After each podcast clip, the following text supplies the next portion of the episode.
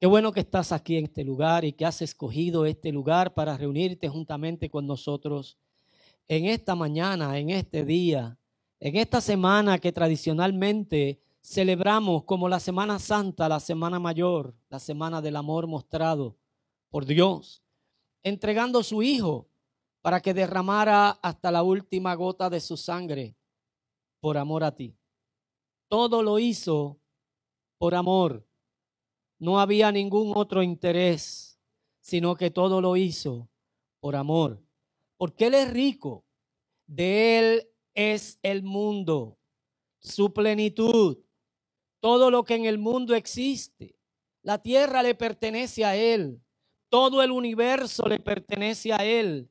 La Biblia dice que Él conoce cada uno de los planetas y los llama por su nombre antes de que el hombre los haya descubierto y les haya puesto nombre. Ya Él los conoce y aún aquellos que todavía no han sido descubiertos por el hombre, Él los conoce y los llama también por su nombre. Él es dueño de todo. Y le damos gracias al Señor porque en esta hermosa mañana Él nos permite reunirnos en este lugar para que nosotros elevemos a Él adoración por el ser que Él es. Yo no sé cuántos entienden quién es el Señor. Yo no sé cuántos entienden lo maravilloso que Él es y cuántos meditan en, en, en esa profundidad del amor de Dios, cuántos meditan en esa persona de Dios y llegan a la conclusión de que Él es un ser extraordinariamente maravilloso. Amén. Quiero en esta hora dialogar con ustedes y presentarle este sermón al cual le he titulado ¿Cómo te ves a ti mismo? ¿Cómo te ves a ti mismo? Y he basado este mensaje en el pasaje que nos presenta el Señor en el libro de Génesis, en el capítulo número 1, en el verso número 27. Donde dice la palabra del Señor en el nombre del Padre, del Hijo y del Espíritu Santo. Amén. Y creó Dios al hombre a su imagen. A imagen de Dios lo creó. Varón y hembra los creó. Pudiéramos decir que de toda la creación que nosotros podemos leer en estos seis días que el Señor fue ordenando todas las cosas y creando por su palabra lo que hoy existe, que la creación del hombre fue la máxima creación de Dios. O sea que tú y yo no fuimos un accidente en la creación. Tú y yo fuimos la máxima creación de Dios. Y como máxima creación de Dios, somos y seguiremos siendo la máxima expresión de Dios en la tierra. Hay tantos paisajes hermosos que nosotros podemos disfrutar tantos, lugares hermosos que nosotros vemos a través de diferentes medios y muchas veces desearíamos físicamente llegar hasta ese lugar para poder contemplar la belleza de esos paisajes. Sin embargo, ninguna belleza de la naturaleza, ninguna belleza de la fauna, de la flora, ninguna belleza de todo lo que existe se puede comparar a la creación del hombre. Tú eres más hermoso de lo que tú piensas. Eres más hermosa de lo que te crees. Porque tú y yo fuimos creados a la imagen de Dios. O sea que cuando nosotros vamos al texto sagrado y buscamos el significado nuestro, nuestra existencia, quiénes somos y cómo la Biblia nos ve, que muchas veces es bien diferente a como yo me veo. Porque como Dios me ve muy distinto a como yo me veo. No importa lo saludable que yo pueda tener mi estima. Dios me ve superior a lo que yo me puedo ver. No importa cómo yo pueda animarme. No importa la forma en la cual yo pueda buscar las herramientas para poder desarrollar una autoestima saludable y poder eh, tener eh, eh, una, una mente equilibrada dentro de todos los pensamientos que llegan a mi mente y yo pueda decir que yo tengo una estabilidad emocional y una salud emocional y una inteligencia emocional clara, aun cuando yo pueda alcanzar lo máximo que el ser humano pueda haber descubierto, Dios me va a seguir mirando de forma diferente y distinta. Él me va a ver superior a lo que yo me veo. Él me va a considerar superior a lo que yo creo de mí. Por eso, todo ser humano es una imagen real de Dios. Lo voy a volver a repetir. Todo ser humano es una imagen real de Dios. Y es importante que nosotros entendamos que lo que Dios ha procurado dentro del plan salvífico y dentro de toda la intención de acercamiento que Él ha hecho con la humanidad, no es otra cosa sino que devolver una imagen que el hombre ha perdido. Por eso es que hay mucha gente que no tiene una buena imagen de sí mismo, ni se ve a sí mismo de manera correcta, ni se ve a sí mismo como Dios lo ve. Porque el pecado, el enemigo, el mundo, nuestra propia carne, ha hecho un sabotaje de lo que realmente somos nosotros en Dios. Por eso cuando esta imagen de Dios en nosotros es saludable, representamos la autoridad de Dios, representamos la autoridad de su reino aquí en la tierra, porque Dios nos dio a nosotros la autoridad y el legado de nosotros poder gobernar en la tierra. El verso 28 de ese mismo capítulo 1 dice, los bendijo Dios y les dijo, fructificad y multiplicaos, llenad la tierra y sometedla, ejerced potestad sobre los peces del mar, las aves de los cielos y todas las bestias que se mueven sobre la tierra. Para usted y yo poder tomar para usted y yo poder representar la autoridad que Dios nos ha delegado en esta tierra, usted y yo tenemos que tener esa imagen de Dios en nosotros de manera saludable, que ha sido afectada, que ha sido contrariada y que muchas veces nosotros buscamos desarrollar una autoestima saludable por la buena acogida de las demás personas y estamos nosotros pendientes a la opinión que otro mortal pueda tener acerca de mí. Y muchas veces esa impresión, muchas veces esa opinión que otro mortal tiene acerca de mí o me puede ayudar o simplemente me mantiene atado, subyugado, me mantiene con necesidad, me mantiene dependiendo de que alguien en algún momento dado me quiera subir la estima o quiera darme algún tipo de reconocimiento. Pero cuando tú y yo tenemos la imagen de Dios de forma saludable en nuestra vida, no vamos a necesitar que nadie ni en ningún escenario nos den a nosotros reconocimiento de lo que nosotros podemos hacer o podemos lograr, porque la imagen de Dios correctamente reflejada en nosotros, nos da la habilidad de nosotros poder desarrollar la autoridad. Y con la autoridad de Dios podemos organizar nuestra vida. Y con la autoridad de Dios nosotros podemos lidiar con los embates de la vida. Nosotros podemos lidiar con todo aquello que se convierte en, en una preocupación y atenta contra la seguridad emocional y espiritual de nuestra familia de nosotros como individuos y como personas.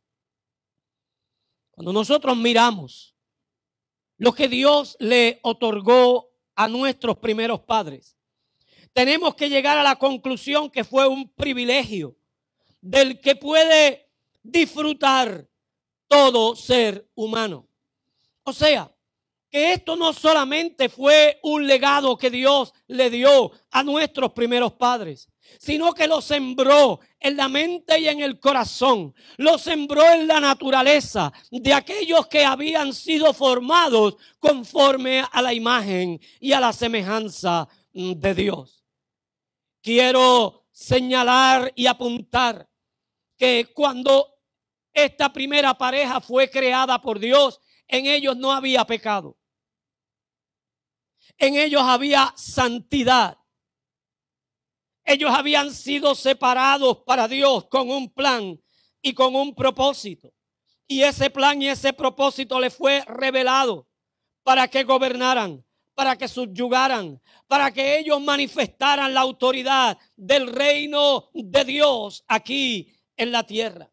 Y es bien importante, amados hermanos, que usted entienda que no solamente para ellos fue un privilegio de disfrutar del poder y de la autoridad del reino, sino que para ti y para mí también sigue siendo un privilegio el hecho de nosotros poder disfrutar de la autoridad, del gobierno y del dominio del reino de Dios. Esto no es para algunas personas, sino que esto es para todos aquellos que vemos y valoramos a la gente hoy día. Que nosotros miramos que de alguna manera la gente que nos rodea de igual forma tienen ese privilegio. Que lo que tienen que hacer es entender quiénes son en Cristo Jesús que Él viene a darnos a nosotros, a devolvernos a nosotros la posición de esa verdadera identidad en Cristo Jesús. Ahora tú y yo tenemos que ver cómo nos estamos viendo. Tenemos que analizar cómo nos vemos a nosotros mismos. Tenemos que comenzar a ver si realmente yo me estoy pareciendo a lo que la Biblia dice que yo me parezco o yo me estoy pareciendo a lo que el mundo dice que yo me parezco. Porque depende a lo que yo crea que me parezca, es hacia la dirección que yo me voy a dirigir. Es el destino que yo voy a perseguir. Mandela decía que él era el amo de su destino. El dueño de su destino. Yo puedo traducir esto como que usted y yo podemos tomar decisiones correctas y sabias en la vida. Que usted y yo no necesitamos seguir arrastrado por la corriente de pensamiento, de ideología y de filosofía que existen en un mundo humanista en un mundo que nos detiene para que nosotros no podamos crecer y desarrollar nuestra mentalidad a la capacidad que Dios nos ha dado. Por tanto, hoy usted y yo tendríamos que hacernos una pregunta. ¿Quién tú crees que eres? Debemos detenernos y debemos preguntarnos, ¿quién soy? ¿Y con quién me estoy comparando? Porque si algo tiene la humanidad en necesidad, es parecerse a algo o parecerse a alguien. Y estamos buscando a quién compararnos. Y tenemos que preguntarnos, ¿Quién soy? ¿Con quién me estoy comparando? Si estoy concluyendo correctamente acerca de mi identidad y quién soy, y si con quien me estoy comparando es la mejor figura para yo poder compararme. Es el mejor elemento para yo poder decir, me parezco a. Porque si algo ha querido Dios a través del sacrificio de Cristo, es que nosotros volvamos a parecernos a Él. Él ha querido devolvernos la imagen de Dios que en nosotros se había estropeado, que en nosotros se había perdido. Y pudiéramos decir que hoy usted y yo somos conforme a lo que creemos que somos. Actuamos conforme a lo que creemos que actuamos. Y podemos tener el control de lo que no somos cuando lo que no somos quiere venir a tomar control de nuestra mente, de nuestras acciones, de nuestras actitudes y a querer desarrollar en nosotros un estilo de vida que no es el correcto. Un estilo de vida no favorable para con nosotros. Por eso tienes que preguntarte, ¿a qué te estás comparando? ¿Con qué te estás comparando? ¿Qué es lo que estás utilizando para llenar ese vacío existencial que hay en tu vida? Porque la imagen propia y sana de un individuo es un factor clave en el nivel de éxito y de contentamiento, en el nivel de la felicidad y del gozo. Es la imagen que tú tienes acerca de ti mismo. Por eso tu imagen tiene que ser una imagen sana. Por eso tu imagen tiene que estar clara quién eres. ¿Por qué me comporto como me comporto? ¿Por qué actúo como actúo? ¿Por qué yo llego a estas conclusiones? Tienes que revisar lo que hay en tu mente. Tienes que revisar todo lo que cruza en tus pensamientos. Porque la acción, la actitud, lo que hace que aflore las actitudes del ser humano es lo que está en el corazón. Primero llega a nuestra mente, luego pasa a nuestro corazón. Por eso es que en nuestra mente tú tienes que cernir todos los pensamientos que llegan a entrar ahí, todo aquello que devalúa tu vida, todo aquello que te hace pensar que tú no eres quien eres. Muchas veces tú piensas que eres indigno. Y a veces somos esclavos del pensamiento del pasado. Yo estaba dialogando con mi esposa y llegamos a la conclusión que la mayoría o todos los seres humanos muchas veces están presos de culpas, de situaciones de su pasado. Se, sienten indignos, inmerecedores de lo que ahora pueden estar disfrutando, por pensamientos que llegan a la mente, por errores que se cometieron anteriormente, por vidas que se vivieron, que no fueron una vida del mejor ejemplo, pero todavía hoy se sigue arrastrando ese tipo de pensamiento y nos seguimos ajustando a lo que la mente nos está diciendo y nos convertimos en presas de ese pensamiento. Vivimos confinados a una necesidad de identidad. Vivimos confinados a un pensamiento que nos lleva a que nosotros concluyamos que no somos dignos ni somos merecedores de la misericordia y el amor de Dios. Y buscamos el favor alrededor nuestro cuando el favor Dios lo ha puesto dentro de nosotros para que nosotros nos podamos ver por dentro y por dentro nosotros podamos concluir que somos la, la, la, la creación majestuosa de Dios, la máxima creación de Dios. Y cuando tú te conceptúas la máxima creación de Dios, entonces te, te elevas por encima de todo aquello que en un momento dado te mantuvo atado en pensamientos, te mantuvo atado en decisiones y en autoestima. Por eso tú y yo tenemos que hacernos la pregunta, ¿a quién me estoy pareciendo?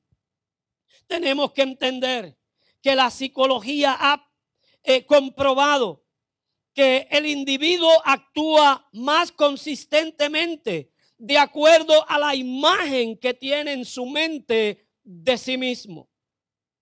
Por eso es que cuando un individuo se desarrolla bajo maltrato continuo, ese individuo, como lo único que conoce es maltrato, cuando llega a cierta edad de su vida, ¿qué es lo que ejecuta? Maltrato. Y se convierte en una persona maltratante. Se convierte en una persona delincuente. ¿Por qué? Porque todo lo que ha vivido ha sido mm, delincuencia. Pero yo quiero decirte que hay excepciones a la regla. Yo quiero decirte que hay personas que han decidido no ser de la manera en que fueron criados, ni vivir de la forma en la cual el entorno los obligó a vivir, sino que tomaron decisiones para crear una imagen saludable de sí mismo y comenzaron a creer que ellos no eran lo que las circunstancias decían que era. Que ellos no eran las personas que otros señalaban y decían que era. Por eso, la psicología dice que, cuando la persona comienza a pensar y comienza a desarrollar imágenes acerca de sí mismo, comienzan a tener una consistencia de vida desde ese tipo de perspectiva.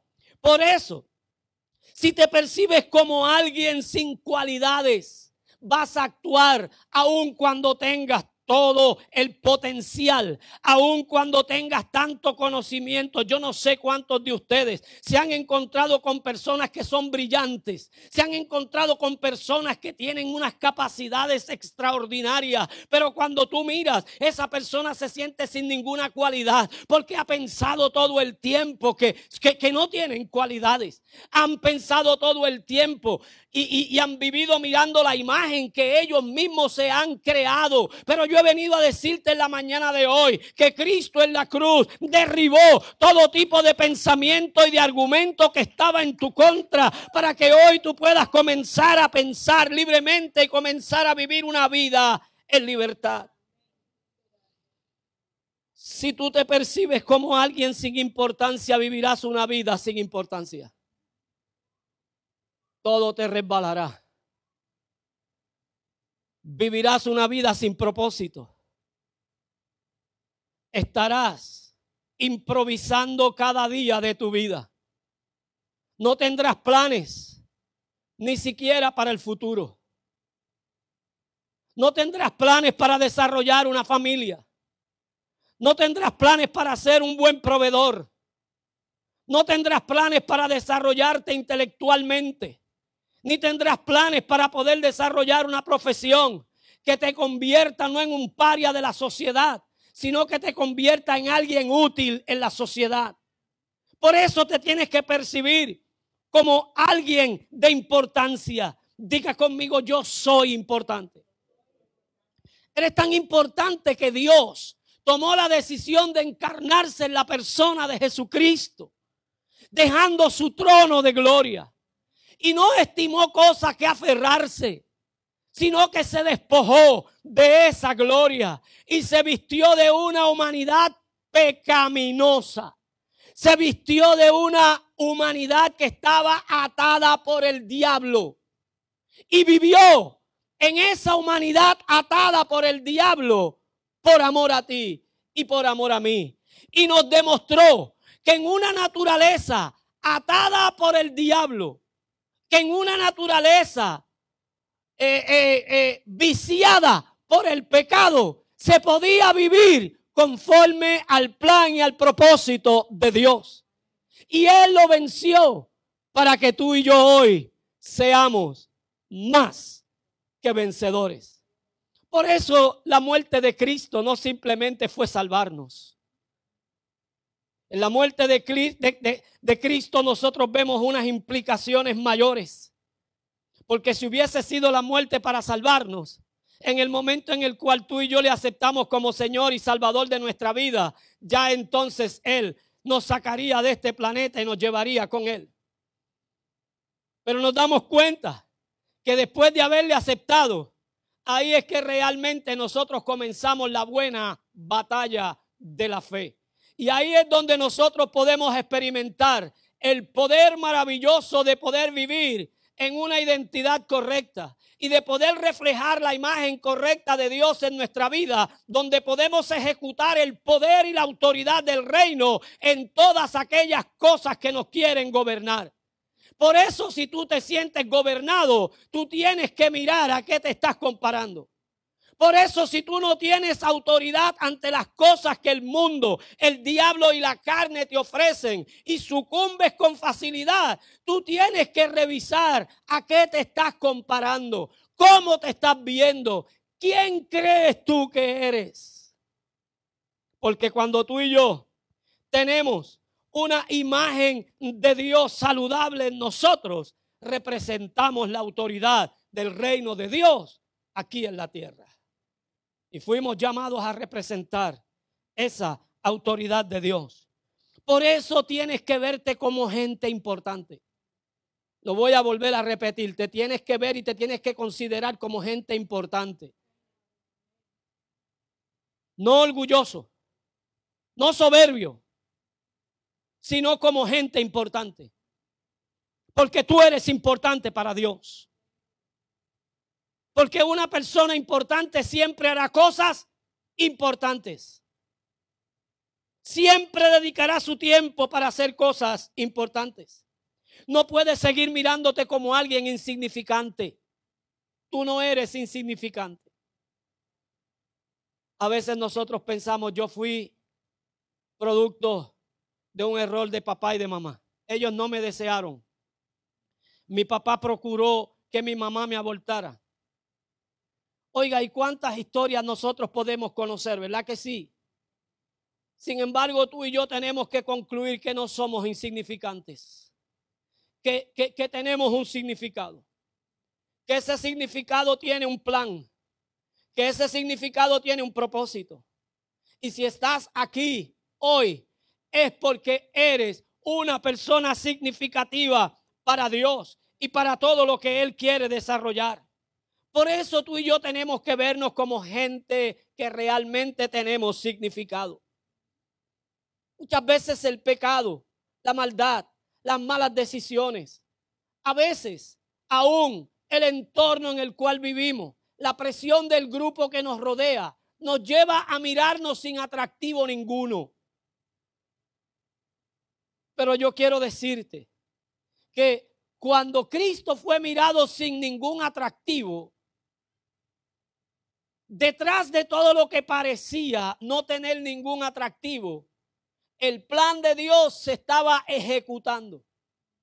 Por eso cuando el enemigo quiere hacerte ver que no tienes atractivo alguno, es que dentro de ti se está gestando. Es que dentro de ti se está desarrollando. Es que dentro de ti está explotando un plan, algo que Dios quiere llevar a cabo, que va no solamente a bendecirte a ti, sino que va a bendecir a muchos, a gente que te rodea, a los que conoces y aún aquellos que no conoces. Por tanto, tú y yo tenemos que entender que sí, aunque los ojos naturales no puedan ver el atractivo que Dios ha puesto en tu vida, hay algo dentro de ti que tienes que llegar a identificar. Hay algo dentro de ti que tienes que llegar a conocer, que tiene un atractivo divino, que tiene un atractivo con nombre de poder, que tiene un atractivo con nombre de autoridad, que tiene un atractivo con nombre de ejecución del poder y del plan que Dios tiene para tu vida. Tienes que entender que podemos sentarnos en la mesa y comer de la comida que papá tiene. O puedes estar en un hato de cerdo y desear comer de las algarrobas que comen los cerdos. La decisión es tuya. La decisión es tuya. Yo quiero traer a la consideración que Dios no te obligó a llegar a este lugar. Él puso el deseo y la decisión final fue tuya. El diablo no te puede obligar a estar en los lugares del suburbio, del pecado y de la maldad. Él tira la carnada. Él te hace la propuesta. La decisión final es tuya.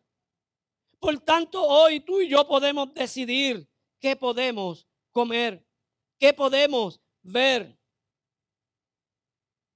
Tú y yo tenemos un atractivo divino en nosotros. ¿Y sabes qué? Es muy posible que nosotros actuemos según el pensamiento que tenemos de nosotros mismos. Pero tenemos que romper con ese ciclo. Tenemos que romper con ese patrón. Porque Dios creó al hombre y Él estableció que las cosas fueran diferentes.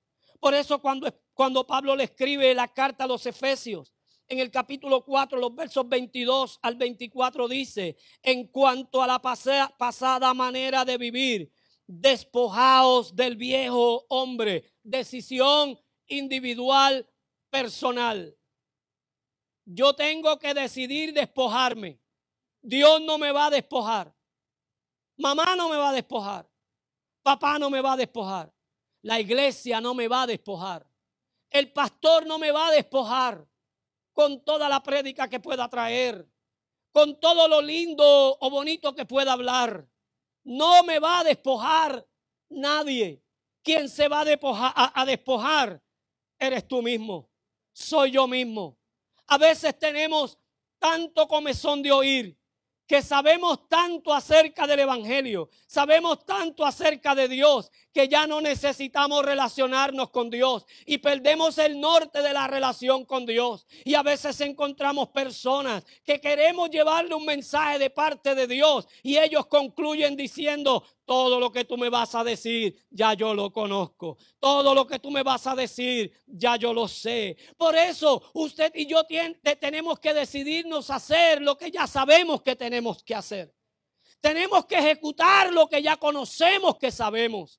Porque nadie lo va a hacer por ti. Te lo voy a volver a repetir. Nadie lo va a hacer por ti. Tienes que tomar una decisión. Y dice Pablo que en cuanto a esa vieja manera de vivir, tenemos que despojarnos del viejo hombre que está viciado conforme a los deseos engañosos. Y tenemos que renovarnos del espíritu de nuestra mente. ¿Qué tenemos que hacer? Tomar la decisión para cambiar la manera en la cual estamos pensando, que no es otra cosa que arrepentirnos.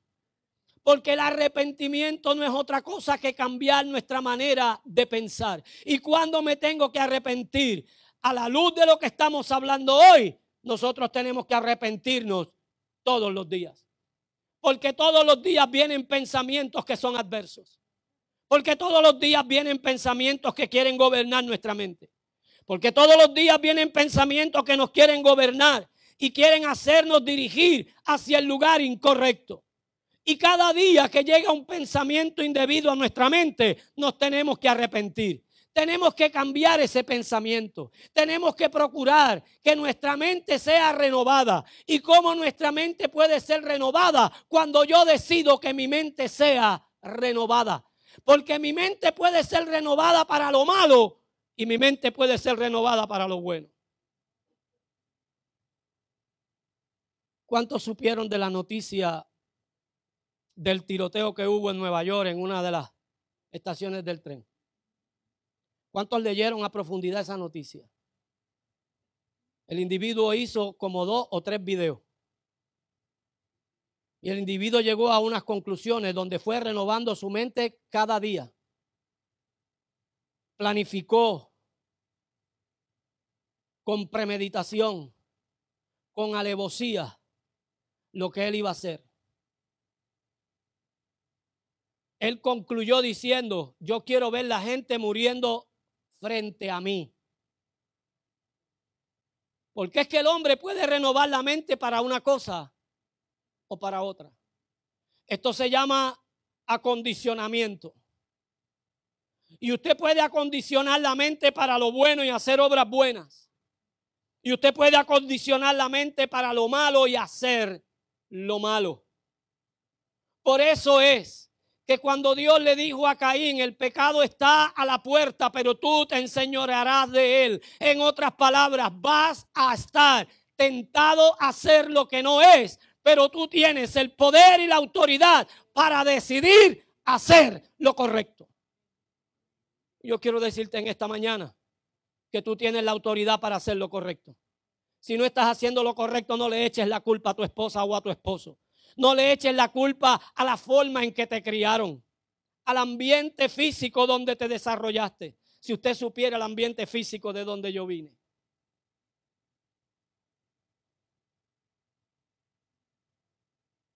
Tú y yo tenemos que aprender a tomar decisiones. Porque las decisiones es lo que te van a llevar al lugar donde tú deseas estar. Y Pablo decía que tenemos que renovar el espíritu de nuestra mente. Decisión. Lo otro dice, y vestíos del nuevo hombre, que ha sido creado según Dios en la justicia y santidad de la verdad. Y esto es importante. Tan importante que me voy a, detener dos segundos aquí para poder explicar algo. Porque tú y yo tenemos que desvestirnos para volvernos a vestir. Lo voy a volver a repetir. Tenemos que desvestirnos para volvernos a vestir. Porque una persona religiosa está desvestido. Una persona que vive en la tradición está desvestido. Ahora, cuando vivimos conforme a la imagen saludable de Dios en nosotros, nos vestimos de ese nuevo hombre, de esa nueva criatura que Jesús le habló a Juan, a, Nicodemo en, en Juan, en el capítulo 3 de Juan. Y dice que esa vestidura, según el nuevo hombre, es de justicia, de santidad y de verdad.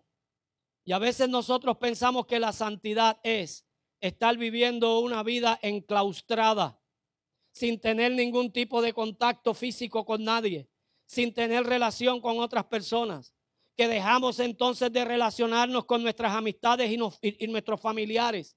El Evangelio no es para romper relaciones con nuestra familia. El Evangelio no es para romper relaciones con, con, nuestras amistades. El Evangelio es para que nosotros comuniquemos la transformación que Dios ha hecho en mi vida, para que mi familia pueda ser transformada y mis amistades también puedan ser transformadas por el mismo que me transformó. Eso es el sacrificio de Cristo. Ese es el plan y el propósito de Dios. Dice que nosotros tenemos que vivir y vestirnos de santidad. Y cuando nosotros buscamos la palabra santidad, encontramos que la definición de la palabra santidad es separado. Separado. Dile al que está a tu lado, separado. ¿Y qué es separado? A veces nosotros aquí tenemos actividades ¿Ah? Y dentro de las actividades que nosotros tenemos, nosotros separamos algunas sillas para alguien que va a venir. ¿Ah? ¿Sí o no? ¿Cómo se llama eso cuando separamos? ¿Ah? Reservado. Sí, vamos a usar las palabras, aunque hoy es viernes de domingo y reservamos algunas sillas. En una fiesta, cuando usted es invitado, le reservan una mesa para usted y para la familia. En otras palabras, eso es separado. Cuando usted comienza a caminar en la identidad correcta de Dios y cuando usted comienza a vivir en una imagen saludable de lo que es Dios para manifestar el poder y la autoridad, usted tiene que decirle al diablo, al mundo, a la carne y al infierno que usted ha sido reservado. Eso es lo que significa ser santo. Usted ha sido reservado para Dios. Y cuando hay una mesa que dice reservada para los pastores, ¿alguien se sienta ahí que no sean los pastores? Todo el que llega cuando ve ese cartel que dice reservado, ¿qué hace? Busca otra mesa. ¿Sí o no? Pues usted tiene que cuando el enemigo venga a tratar de, de- de llamarle la atención, usted tiene que indicarle que usted es propiedad de Dios, que usted es una persona reservada para Dios, que usted ha sido separado para Dios. Pero no solamente usted, sino que sus hijos también son separados para Dios, sino su familia es reservada para Dios. Por eso usted y yo tenemos que declarar que yo y mi casa hemos sido separados, reservados para Dios. No importa lo que nosotros estemos viendo, no importa lo que estemos experimentando. Hay un sacrificio, hay una sangre, hay una puerta, hay un camino que me dice a mí que cuando yo declaro esa palabra, que cuando yo tengo la imagen correcta y saludable de Dios, en esa imagen correcta y saludable, yo tengo el poder y la autoridad de ejecutar el dominio del reino. Y cuando yo domino o, o- cuando yo actúo en el dominio del reino y ejecuto la autoridad del reino, no solamente la ejecuto sobre mí, sino que la ejecuto sobre lo que yo quiero que el Señor haga en mi vida, en mi casa, en mi familia, en el matrimonio, en mis hijos, en mis nietos. Por eso es que usted y yo no nos podemos cansar. Por eso que ese pensamiento, esa imagen que puede llegar a nuestra mente de pesimismo, eh, de, de- de- de- ser personas sin cualidades, sin importancia, insignificantes y sin atractivo, nosotros tenemos que echarlo fuera y tenemos que comenzar a contrarrestar la imagen que el diablo quiere que tú sepas o veas acerca de ti y comenzar a vivir en una imagen saludable, en una imagen santa y comenzar a ver que en Cristo Jesús todas las cosas son posibles. En Él todas las cosas son posibles. Si tu valor propio está bajo, te imaginarás que necesitas, que naciste para perder.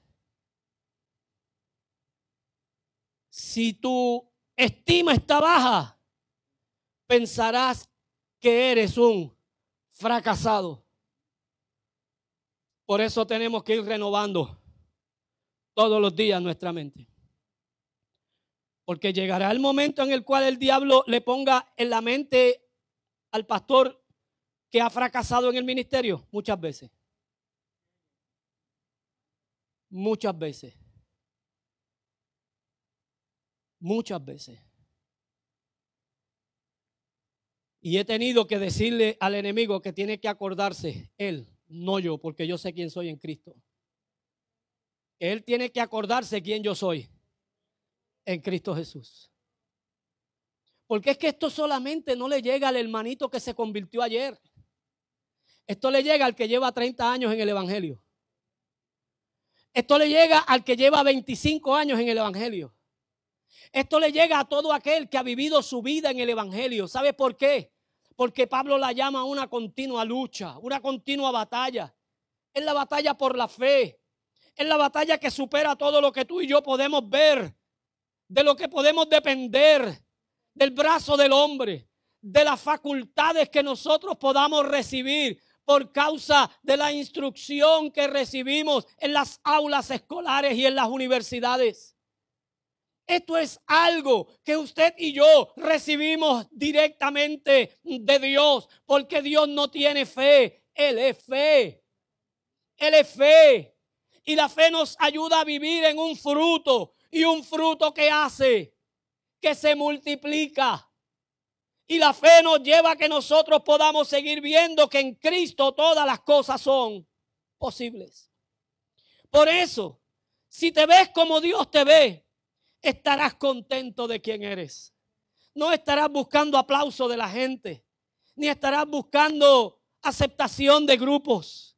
Si te ves como Dios te ve, estarás contento de la persona quien eres. Yo no sé si usted está contento con quién es usted. Pero si hasta hoy usted no era contento con quien era, usted hoy comience a contentarse con la persona que es usted. Porque usted vale la vida de aquel que extendió sus manos en el madero. has sido creado a la imagen de Dios y Él te ha coronado con gran honor. Dios tiene un plan y Dios tiene un propósito contigo. La mayoría de las personas reciben su imagen propia de lo que otra gente ha dicho de quiénes son o de lo que propiamente se han impuesto. Sabes que aquella persona que quiere parecerse a otro nunca llegará a ser primero.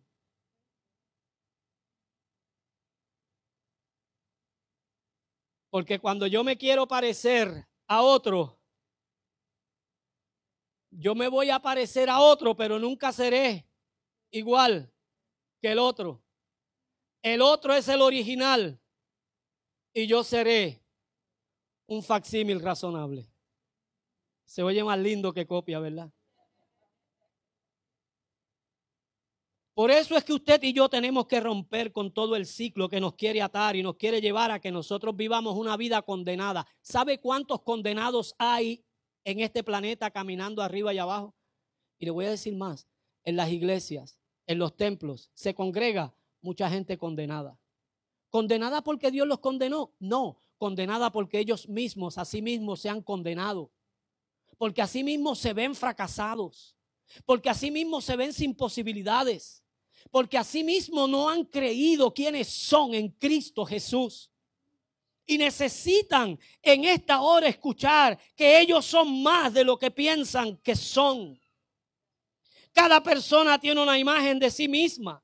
La pregunta es, ¿tu imagen propia va de acuerdo a lo que Dios dice de ti? Tenemos que preguntarnos. Yo soy lo que Dios dice de mí. Si yo no soy lo que Dios dice de mí, soy lo que el diablo dice de mí. Porque hay dos reinos. El reino del bien y el reino del mal. El reino de la luz y el reino de las tinieblas. El rey de reyes y el señor de señores y el príncipe de este mundo. Si yo no me parezco a lo que Dios dice de mí, me estoy pareciendo a lo que el diablo está diciendo acerca de mí. Y es importante que entiendas que Dios te creó como un individuo único. Tú eres único. Puedes haber nacido mellizo, fraterno, idéntico, pero las huellas digitales no son las mismas. Porque Dios te creó único. Una especie como tú no se repite en este planeta. No, Tú naciste una vez y nunca más volverá a ver otro Jorge Rodríguez. Nunca más volverá a ver otro Josué Ortiz. Eres único. Y como eres único, tú tienes que cuidar esa identidad. Y tú tienes que procurar que esa identidad sea la identidad que Dios te ha dado. Dios te ve como su obra maestra. Te lo voy a volver a repetir. Dios te ve como su obra maestra. Eres la máxima creación de Dios. Él te ve como un campeón. ¿Cuántos campeones hay aquí? Él te ve como un campeón. Él te ve como un más que vencedor. Cuando tú vas al ruedo en las competencias, Él va a ti. Él apuesta a ti.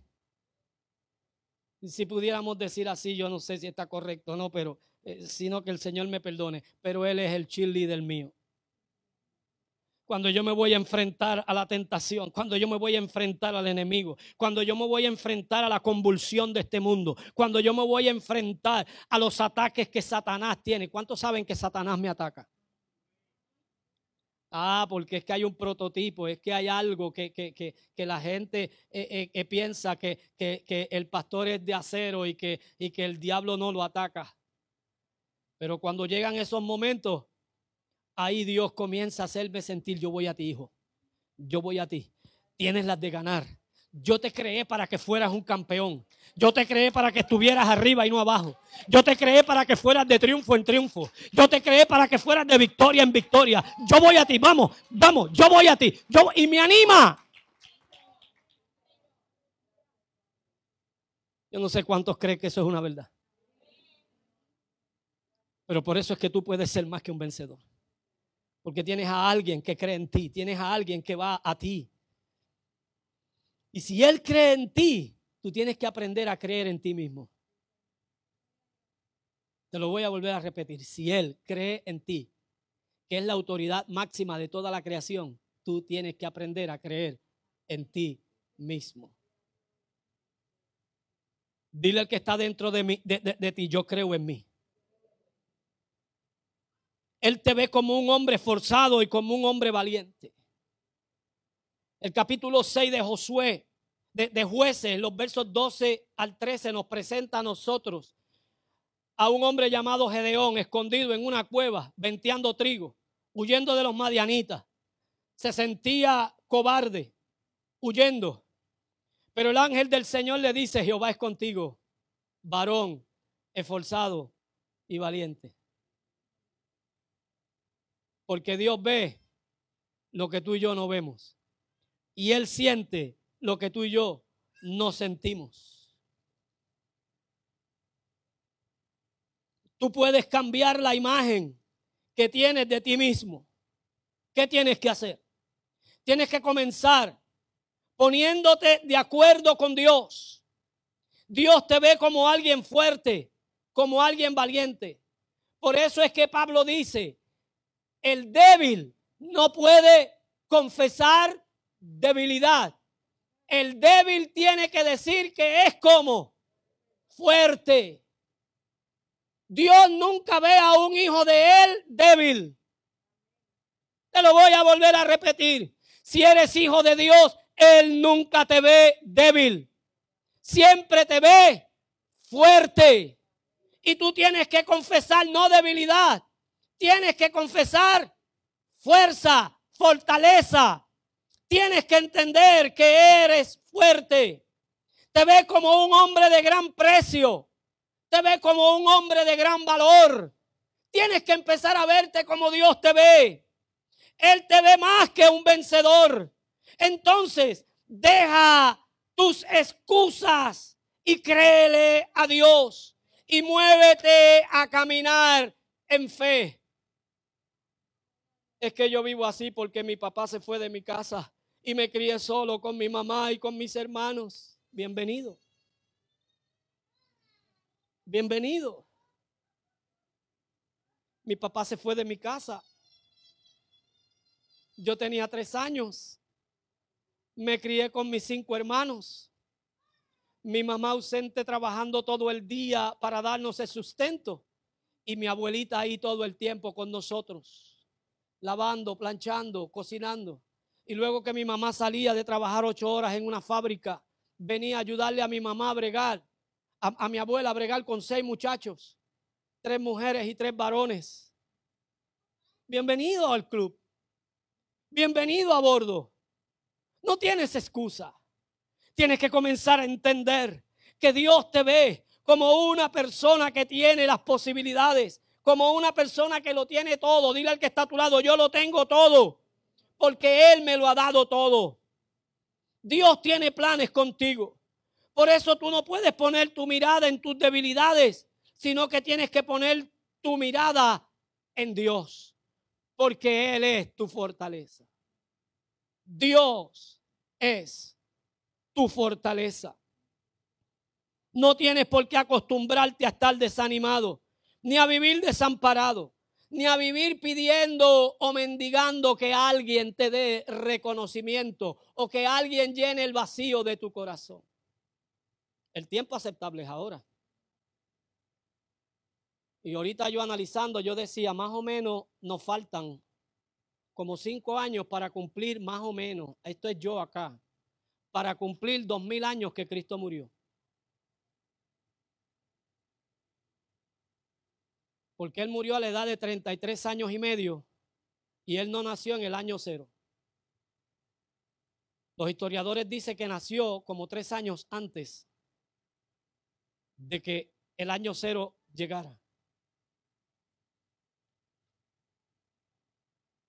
Y la historia nos dice que cada dos mil años un acontecimiento grande ha sucedido. ¿Será que ya el Señor está más cerca de lo que tú y yo pensamos?